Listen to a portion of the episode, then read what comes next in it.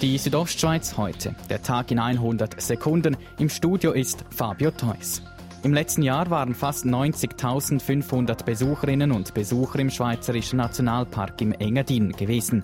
Das sind 2% weniger als noch 2018.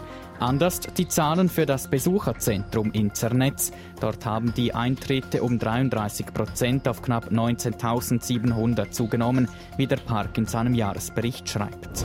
Bei der Verschiebung von Leopanzern der Armee von Chur zum Schießplatz Hinterein entstehen mehrmals jährlich Schäden von bis zu 7000 Franken, etwa an Kreisern.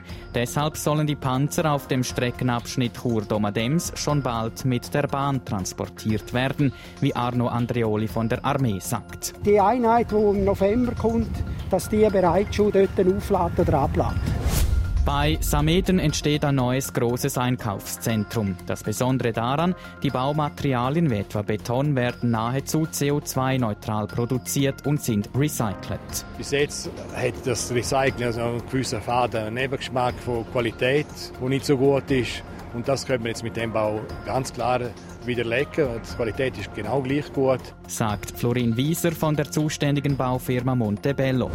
Der FC St. Gallen verlängert die Verträge mit Trainer Peter Zeidler und Sportchef Ale Sutter bis 2025. Der Präsident des aktuellen Tabellenführers, Matthias Hüppi, sagt, ich habe den Auftrag und Pflicht dafür zu sorgen, dass das Schiff nicht in Schwanken kommt. Und mit diesen beiden Entscheid, glaube ich, haben wir können für Stabilität sorgen, egal was jetzt in den nächsten Wochen noch passiert. Der FC St. Gallen führt die Tabelle bei sechs ausstehenden Spielen mit einem Punkt Vorsprung vor IB an und könnte den ersten Meistertitel seit dem Jahr 2000 feiern. Die Südostschweiz heute, der Tag in 100 Sekunden, auch als Podcast erhältlich.